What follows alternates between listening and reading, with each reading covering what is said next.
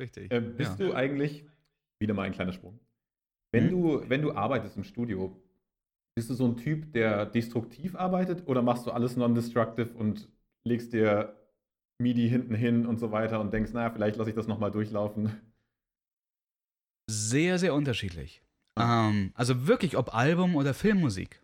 Ähm, bei einem Album ist es so, dass ich halt auch wirklich sehr aufwendige Modular-Patches ähm, ziehe und ich normalerweise jemand bin, der eigentlich gerne den doppelten Boden behält, dadurch aber lange für alles braucht. So ein Modularsystem bringt dich dazu, dass du an irgendeinem Punkt, wenn du den nächsten Sound patchen möchtest, ja den einen aufnehmen musst. Und da gibt es keinen Weg zurück. Und das ist ähm, eins, sich selbst zu zwingen, dann wirklich einen unfassbaren, also weiß nicht, wie viele Oszillatoren da drin sind, eine Menge. Also wirklich einen schönen, tollen Sound und dann musst du dann irgendwann aufnehmen. Und du kriegst den Sound ähnlich, aber nie, also 100% ist es einfach nicht, nicht möglich. Also das ist einfach, das sind einfach zu viele, äh, meine, Regelwege von 1 bis 10 auf, auf ist wirklich, das ist, äh, da reicht ja 0, da reicht ein Prozent anders und das interagiert ja auch mit anderen Einstellungen dann, das, das funktioniert nicht. Also da zwinge ich mich dann wirklich recht schnell auf die Audioebene zu gehen. Mhm. Ähm, ist auch ganz nett, zum Teil mit Audio einfach weiterzuarbeiten. So mache ich es auch mit, mit der Hoshiko Geige, die viele Loops macht und wir von dort aus dann weiter über Filterbänke gehen. Aber das brauchen wir Audio. Bei Filmmusik, ähm, da habe ich gerade eine fertig, ist es immer schön, wirklich, ähm, da benutze ich halt das Studio so ein bisschen wie ein Orchester. Darum habe ich auch, das ist jetzt wieder, das klingt alles so, aber ich habe ich habe drei Voyager, zwei Mini-Tower, einen Sirin, allein nur für die Moog-Fraktion. Äh, Jedes Gerät macht nur einen Sound.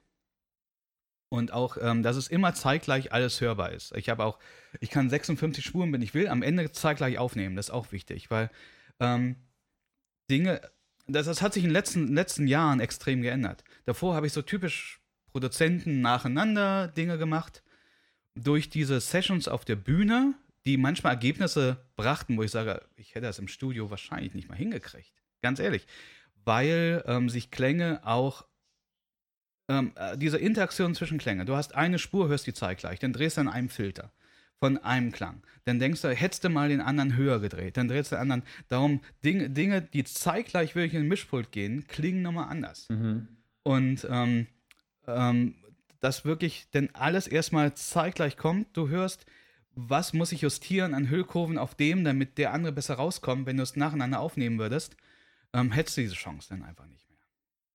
Ähm, und bei Filmmusiken wird oft, ich meine, dieses, äh, der verdammte und schöne Tag des irgendwie Picture Locks, das, das heißt der Tag, wo die Länge des Films nicht mehr geschnitten wird, Ah, mhm, okay. aber ähm, wirklich wegen irgendeiner Geschichte im Fernsehen, irgendda kommt noch mal die Preview zum Wetterbericht, darum brauchten wir 20 Sekunden und die 20 Sekunden sind irgendwo in diesen 40 Minuten weg und du musst jetzt rausfinden, wo die fehlen so. Ähm, da zum Teil ist es so, macht das Tempo zur Not. Und natürlich kann man es auch time stretchen, aber das möchte ich nicht. Ähm, darum, das ist MIDI und das bleibt dann auch ein Projekt bis zum Picture Lock. Und dann kann ich das Tempo zu noch einen Ticken an, Mhm. oder einen halben BPM, ein oder so, damit ähm, wieder der, der Schnitt äh, getroffen wird. Und, ähm, und darum, dass aus jedem Gerät nur eins rauskommt und das wird dann aufgenommen.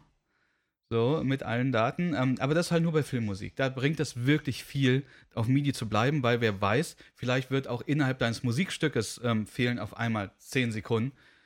Also in, an der Stelle und so, und dann funktioniert das alles nicht mehr. Und dann musst du halt, dann, dann fängst du an mit äh, Reparieren und das funktioniert, also dann, dann machst du lieber anders. Ne? Ähm, und das geht schneller, wenn du auf MIDI-Ebene bist. Einfach mal, äh, also, ne, das ist einfach ein bisschen, Ich meine, vor allem, wenn, wenn du Stellen hast, wo es ja wirklich, wenn es länger werden muss, eben Time-Stretching hat so seine Limits. Irgendwann wird es einfach sehr unangenehm. Ja, gerade bei Klavierklängen finde ich das. Also es gibt Sounds, die es gut abkönnen, super gut, ähm, und es gibt Sounds, die es nicht können. Und äh, bei Klavieren klingt das wirklich immer billig am Ende. Und ich meine, da gibt es ja so viel Mühe, dass es denn gut klingt und dann machst du Time Stretch drauf, das kann auch nicht die Idee sein. So. Also, das ist schon ein Punkt. Ähm, Und dein, also äh, deine Master sind immer 96 und 24 Bit, oder was? teilweise, ähm, das ist wirklich Achso, okay. ab, abhängig von der Situation. Also äh, live ist es meist 48, 24. Mhm. weil einfach die, die Mischpulte und Festplatten so funktionieren. Ähm, weil wir halt 64 Spuren aufnehmen, sonst würdest du einfach nicht auf die Zahl der Spuren kommen. Also es ist ja genau, also die meisten sind ja dann doch irgendwie, haben was mit dem damaligen ADAT zu tun. Das heißt, ähm, äh, bei, du hättest bei 24 äh, Spuren hast du halt, äh, also, also diese äh, Steinberg-Soundkarten, ne? das ist ja acht, ähm, acht Spuren bei äh, 24, 48 mhm. oder 48, 24. Und wenn du jetzt höher bin, äh, nimmst, ähm, funktionieren halt nur vier Eingänge, weil der Datenstrom nicht mehr funktioniert. Also von daher ist das ähm, so eine Mischung. Ähm, also im Studio nacheinander auch gerne 96, zeitgleich sind wir meist bei 48. Oder 44, je nachdem. Also, aber meist eigentlich 48. Ähm, was natürlich mit Teilwerten nicht immer klug ist, weiß ich wohl. Weil es Zielmedium und so, aber. Ja. Ja, das ist, es ist, ich glaube, das ist auch so eine Glaubensfrage. Am Ende, ähm, okay, wiederum ist das ja auch nicht bei mir so, aber ich, ich gehe am Ende noch durch analoge äh, Summierung. Ich habe dieses ähm, SPL-Dingens da ähm, und schicke da ähm, äh, 8 Stereo, also 16 Spuren ähm, zur ähm, analogen Summierung rein. Mhm. Ähm, das glaube ich ist besser. Das, das, das habe ich schon mal. Bitte, nee, nee, nee, das, das, ist, ist ja wirklich die Sache. Das ist, die, ähm, die Bedienungsanleitung beginnt ja äh, ein bisschen dumm dreist. Ähm, ich glaube, es steht ernsthaft auf der ersten oder zweiten Seite. Noch niemand hat jemals behauptet, dass digital besser klingen würde. Ähm, es heißt aber nicht, dass es schlecht ist. aber das ist halt, ist halt wirklich bitter. Ne? Ähm, da sowas, äh, ähm, das Problem ist, da kann ich mich im Kopf aber nicht 100% davon befreien, dass wenn ich dafür viel Geld ausgegeben habe, mir so ein bisschen einrede, dass es besser ist. Mhm. Ähm, wir machen trotzdem interne Blindtests. Ich ähm, äh, mixe manchmal einmal so, einmal so. Ähm, und ähm, die anderen dürfen dann abstimmen, welche Version. Ja. Da hat sich wirklich äh, rauskristallisiert, ähm, dass wir meist sogar ähm, Schlagzeugelemente digital, also wir, wir, wir summieren den Rest und ähm, mischen dann das Schlagzeug, also äh, die rhythmischen Elemente ähm, im digitalen Mix dazu. Ich meine, das, das ergibt für mich in meinem naiven Verständnis schon irgendwie Sinn, weil natürlich das Digitale, also nur, äh, da sind die Transienten halt noch schärfer sozusagen und das genau, ist natürlich ja. beim per Perkussiven einfach Absolut, ja. Das, und ich meine, und warum könnte der Rest besser klingen, weil es halt schlechter ist, also ungenauer. Ne? Also, das ist ja die Sache. Es klingt einen Ticken breiter, weil da irgendwelche Phasenschweinereien sind. Das heißt, der linke, also die 16 Kanäle sind nicht 100% gematcht. Geht einfach nicht wegen Bauch. Also 100% hast du nicht. Da reicht ein, ein Nü-Unterschied, damit links und rechts ein Hauch anders klingen und in dem Augenblick klingt es einfach breiter. Das ist eigentlich der Grund, ähm, dass analoge Summierung besser klingt. Dann gibt es halt noch die Idee, dass ähm, verschiedene Ausgänge einer Soundkarte, die jetzt Gruppen abbilden, anstatt den kompletten Frequenzspektrum vom ganzen Stück, dass es besser ist, ähm, wenn du jetzt ähm, die Frequenzen auf, ähm, auf 16 Ausgänge verteilst. Zum Beispiel einen nur für Bass, einen für mittige Flächen. Ähm, das weiß ich nicht. Habe ich mal hm. gelesen. Es kann auch Esoterik sein. Ja. Wäre aber auch vielleicht ein Hauch. Also ich kann, ich kann mir schon vorstellen, dass es einen Unterschied machen könnte von, äh, von Frequenzüberdeckung und sowas, die digital anders abgebildet werden als analog. Ja. Das ist interessant. So wieder was. Ne? Probiert es mhm. mal zu Hause aus und schreibt uns, wie gut es Auf jeden bringt, Fall. Ja, ja. Genau. Hm. Äh, du bist ja schon sehr lange dabei und hast äh, viele Innovationen miterlebt, sag ich mal. Was ist denn aus deiner Sicht tendenziell, also was sind Sachen, die du richtig geil findest und gibt es vielleicht auch Sachen, wo du sagst, oh, das war früher einfach schöner?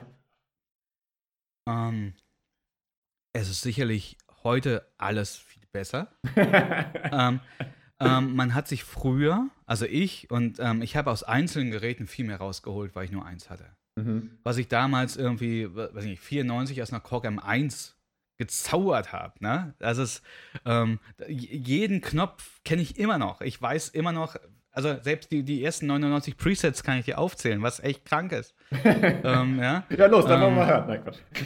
Ne, U- Universe, ganz klar. Und ich meine, na gut, die wichtigen sind natürlich der A-Chord 23, Klavier 41, 47 Angel, also die Sachen, die man so brauchte als Goth. ja. Und äh, Saxophon war 19, glaube ich, und Ah. Nimbus 17. Aber, also die, die, äh, aber Dreampad 15. Aber, na gut, ähm, ähm, von, von der Idee her, dass, ähm, also ich glaube, das Beste, worüber ich mich am meisten freue und ich es eigentlich nicht so brauche wie andere Leute, ist wirklich, ich liebe Melodyne. Oder Melodien. Also, ähm, du kannst im Nachgang so viel verändern. Ähm, auch die Formanten und, ähm, Ich bin so schlecht in Melodyne. Du musst mir mal beibringen, wie das geht, ey. Ich das benutze. Ich hab- also ich mag ja Zahlen sehr gerne. Und, äh, ne, es- aber es ist- so ein bisschen nerdig, ne? Ja. Und ähm, ich baue mir aus einem Streichquartett, die ich einzeln aufnehme, ein Orchester für meine Filmmusiken. Und siehst du, jetzt, jetzt kommen die Sachen. Ähm, drei Mikrofone, ganz gute Mikrofone, ähm, verteilt im Raum. Und dann habe ich pro Spur einen anderen Algorithmus. Heißt, du kannst dir eine normal lassen, sagst dann irgendwie bei der nächsten 25% näher am Eichton und 30% näher an der perfekten Achtel. Und beim nächsten Mikrofon veränderst du einen Ticken Formant und auch die Stimmung so weit, weil es ja prozentual ist, zum Beispiel 40% ähm, äh, reintunen. Das heißt, dass die drei Mikrofone sich ja schon wieder wie drei verschiedene Instrumente anhören. Und da kannst du dann wirklich Orchester bauen mit Mel Also dafür benutze ich Melodyne. Und auch ähm, je nach Gitarre, ich spiele auch ähm, ein paar, also sehr postrockig Gitarre, also, also so ein bisschen, also meine, Du meinst viel Ja, Hall ey. oder was ist da, was heißt für dich okay? ne, äh, äh, also Tremolo Picking auch, die ganze ja, okay. Zeit. Äh, ähm, Ja. Und also so ein bisschen, also eine Mischung aus, äh, ja, Postrock, äh, Robert Smith und The Edge, das sind so meine Gitarrenhelden, so traurig aber wahr. Also bei mir gibt es keine Bendings oder so. Allerdings, je nach Gitarre, weil ich auch nicht so unfassbar viel spiele. Ähm, zum Beispiel, ich habe eine, eine Tele, die ähm, so eine pro Seite, pro jeweils zwei Seiten eine Aufhängung hat. Und wenn ich nicht der beste Gitarrist der Welt bin, ist es schon so, dass irgendein Finger manchmal ein bisschen verkrampft und dadurch, dass der dann nicht gerade äh, verstimmen sich dann gleich zwei Seiten mit. So, Mhm. so ein Hauch. Ich meine, also, Ja. also und gerade mit viel Hall und viel Delays ist jeder Detune-Ton ja doppelt, also zehnmal so schlimm, weil es zehn Delays sind. Ähm, und das ähm, und die neue Melodyne-Version können einzelne Seiten nachstimmen. Und das, also für sowas benutze ich das. Crazy. Hast du Ähm, mal über eine Evertune nachgedacht? Hier so eine Evertune Ja. Ja, ja, naja, das ist, ich, ich weiß nicht, funktioniert das in echt so? Also ich meine, wenn, wenn, wenn Es ist, also es gibt Gitarren, das ist, das eben, es fühlt sich an wie ein Synthesizer, das ist crazy. okay. Da kannst ja. du wirklich, also du kannst die Gitarre, du kannst die Seite nehmen und hochziehen, was normalerweise halt ein Ganzton, was auch immer, macht gar nichts. Okay, Also, gut. ja, wenn, wenn du diese Probleme hast, kann es lohnt sich. Probier es mal aus. Funktioniert wirklich gut. Okay. Gut, aber wir, das ist mein Meinung. Also, weil sowas war vorher nicht möglich, in die Mhm. im Prinzip DNA in der Spur einzugreifen und eine Gitarrenseite von sechs oder Ja, zwölf ja. nachzustimmen. Das ist ja komplett verrückt. Ähm, ist ja im Prinzip fast wie diese polyphonen Stimmgeräte. Das ist ja fast Voodoo. Mhm. Ne, wenn du einmal so rübergehst und der sagt ja die H-Seite, also ist ja immer die G-Seite am Ende des Tages. Aber na gut. Ähm, nein, ähm, Granularsynthese finde ich zum Beispiel auch sehr interessant. Ähm, ähm, ähm, wahrscheinlich auch für meine Musik so, weil was an Neu Erneuerungen, die gab es ja schon immer. Ähm, additive Synthese hat sich nie weiterentwickelt, wäre aber eigentlich Zeit, weil die Rechenleistung eigentlich immer besser wird. Damit Ähm, könnte man dann ja auch endlich mal vernünftige E-Schlagzeuge bauen. Ja, Aber ja, darauf warte ich. Ich, warte, ich möchte endlich mal ein E, also ich meine, was heißt vernünftig, aber halt eins, Mhm. was auch wirklich spielen kann wie ein akustisches Schlagzeug sozusagen. Das wäre Mhm. das wär shit. ich hatte, oh, schon, bin ich schon lange raus. Ich hatte ähm, auch Schlagzeug in der Swingband gespielt. Mhm. Oh, wow. Ähm, ja, ja, ja. Und hatte eine Zeit lang ähm, eine Proletenversion vom TD20. Mhm. Ähm, das heißt, Vollausbau mit, also mit, ich glaube, was weiß ich, vier, fünf Toms, zwei Snares. Ähm, Okay. Also es war kein, kein Augsweg war frei. Ähm, aber die TD20-Sache war für damals okay. Dadurch, dass die Grundsounds, aber wirklich, das, das war so schwierig. Ne? Andere, manchmal sind Samples besser. Ähm, Im Prinzip, äh, die TD20-Idee war ja, dass es im Prinzip auf Anschläge und natürlich auch so, dass, äh, wie hießen das damals? Also, dass auch die Kesselstärke, also ein bisschen wie äh, Physical Modeling Ja. von der Idee, Dämpfung. ähm, noch verändern konntest. Ähm, ähm, aber das so unfassbar gut klang es am Ende des Tages ja doch nicht, ne? Also, Nee, nee, leider nicht. also, das ist, ich meine, ich, ich war ein erstaunlich lauter Schlagzeuger dafür, dass es eine, eine ähm, also, war auch eine Sache. Also, okay, dazu gibt es eine kleine Geschichte. 2004 war Royal Orbit, nee, Festival Hall mit Tangerine Dream und ähm, der von der Plattenfirma, der für uns zuständig war, war unter anderem auch für Bill Bruford äh, zuständig und auch für Anthony äh, Phillips und da ich, äh, ich liebe alte Genesis-Sachen und ich meine, hey, Bruford ist der, der, also es gibt keinen besseren Proc-Schlagzeuger, wenn man die Eckdaten sieht, weil es nur eine Person gab, die bei King Crimson Yes und Genesis gespielt hat. Also das, also das alleine auf der Liste zu haben, ist unfassbar.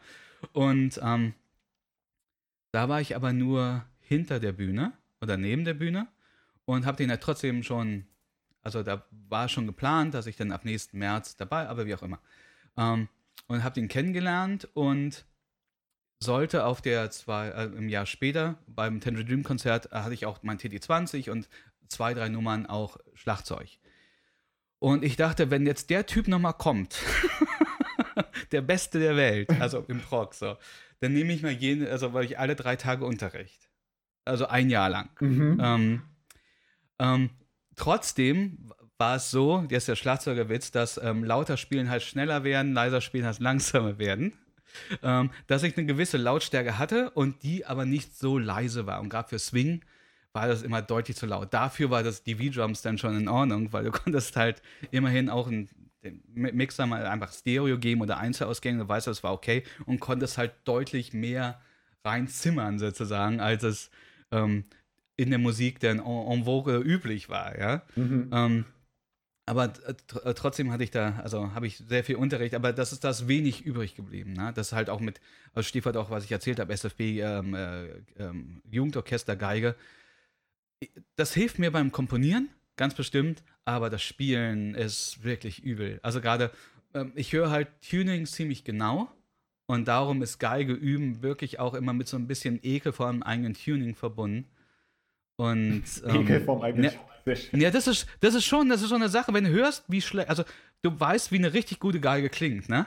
Und das ist wirklich, das, und, und das ist ja nicht eine Sache, du änderst eine kleine Sache und bist einen Tag später viel, viel weiter. Das bei der Geige ist es wirklich, es gibt kein, keine Bünde, man muss wirklich, ne? Das, das muss alles über Monate, Jahre lang in die Hand rein, ne? Oder wieder zurückkehren. So.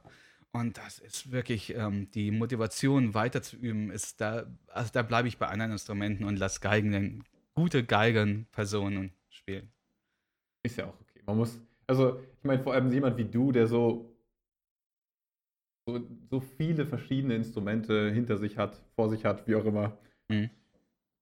Man, Ja. man kann nicht alles zur Perfektion bringen, das ist ja auch utopisch da.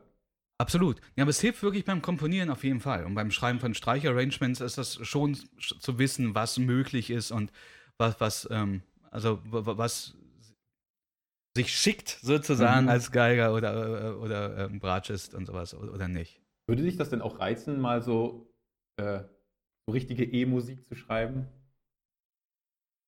Schon. Also wir haben mit Tangerine Dream ja schon mit Orchester gespielt. Mhm. Ähm, ähm, auch also mit, äh, in, mit den Brandenburger Symphonikern. Ich glaube, was fünf, sechs Konzerte haben lange geprobt. Das war so eine Dante-Geschichte, göttliche Komödie. Ähm, es gibt ein Album, das ist ganz verrückt, aber mein Problem ist manchmal auch Dinge zu beenden und ähm, mich mit Release-Terminen von anderen Hauptbands. Also es gibt seit 2018 gibt es ein Elektroniker-Streichquartett-Album, das aber noch nicht veröffentlicht wurde. Ähm, es war bisher, also man muss halt wirklich aufpassen, dass nicht zu viel, man kann auch fast Release-Spamming betreiben. Ich glaub, und ähm, Mhm, ja. da, das, das möchte ich auf jeden Fall vermeiden, so dass es, das bringt auch nichts. Und wenn man auch dann keine Auftritte dazu hast, wie du schon vorhin gesagt hast, ohne Tour und, und be begleitende Konzerte macht ein Release sehr begrenzt Sinn einfach. Da gibt es Sinn. Na gut, aber ich meine, dann können wir uns wenigstens darauf freuen. Wird ja dann irgendwann Ja. kommen. Ja, genau. Ja. Es gibt schon fertige Remixe dafür. Also das ist, voll, nee, das ist, das ist ein, ein Album plus dann noch ein weiteres ähm, Remix-Album von jedem Track. Sehr also das, und so, die, so ist nicht. natürlich eine Limited Edition mit Bonustracks. Absolut, natürlich. Alles. Na, muss irgendwas auf die vierte Vinylseite muss herauf. Ah, Mensch, jetzt sind wir leider schon sehr, sehr nah am Ende. Es läuft so gut. Mhm. Ähm, ich glaube, ich versuche es mal mit einem. Was ist denn jetzt ein schöner Abschluss? Also, wir hatten das. Okay, wenn wir, wenn wir jetzt schon bei äh, Records und äh, Alben sind, die noch rauskommen, mhm. dann erzähl mir noch mal, was ist jetzt noch für die Zukunft geplant?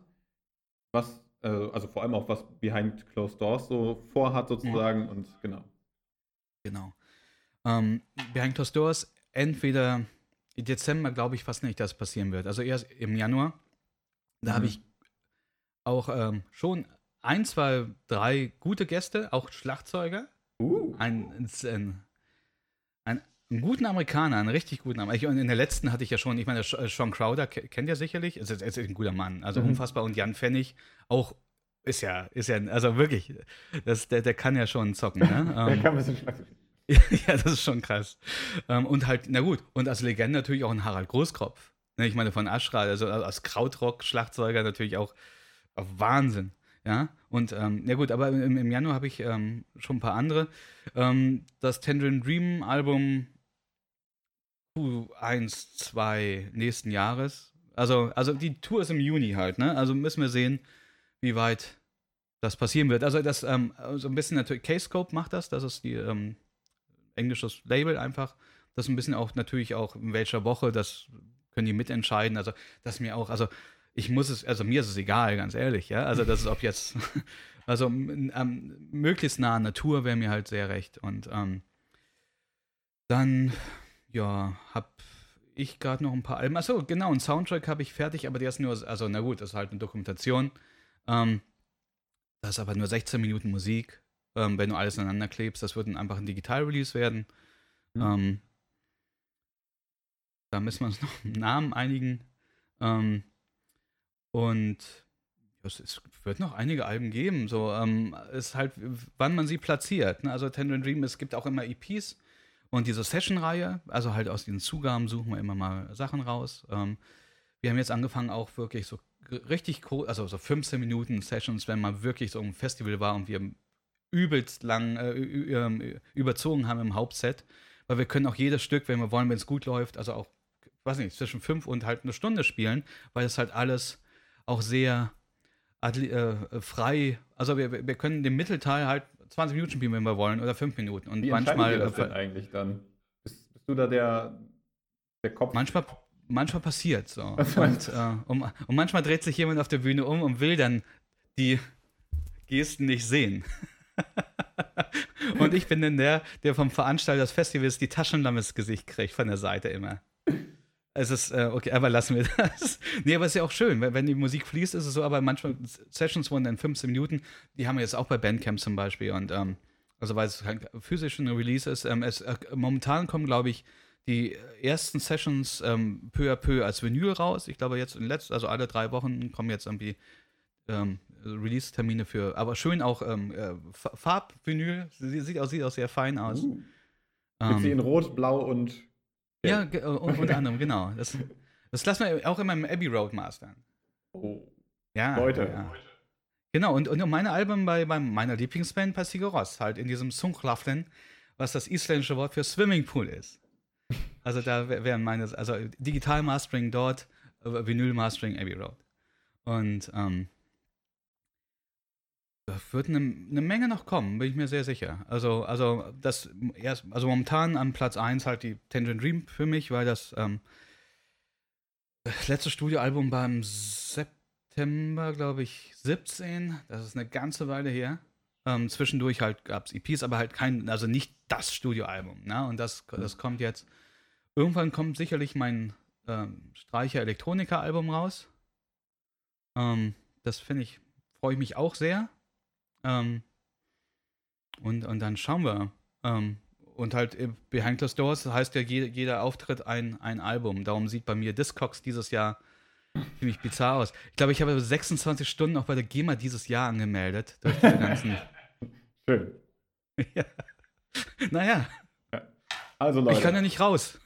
genau. Es passiert noch was. Ihr hört noch was. Auf jeden Fall. Von Thorsten Questioning gibt es noch viel in Zukunft zu hören und wir freuen uns natürlich darauf. Und ich bedanke mich ganz herzlich für dieses wundervolle Gespräch. Ebenso, danke. War eine große Ehre und genau. Lasst die Kommentare da, lasst die Likes da und abonniert natürlich Soundcheck Tech Talk. Auf jeden Fall. genau. Dann mach's gut, Thorsten. Bis zum nächsten Mal. Du auch. Danke dir. Jawohl. Ciao. Ciao.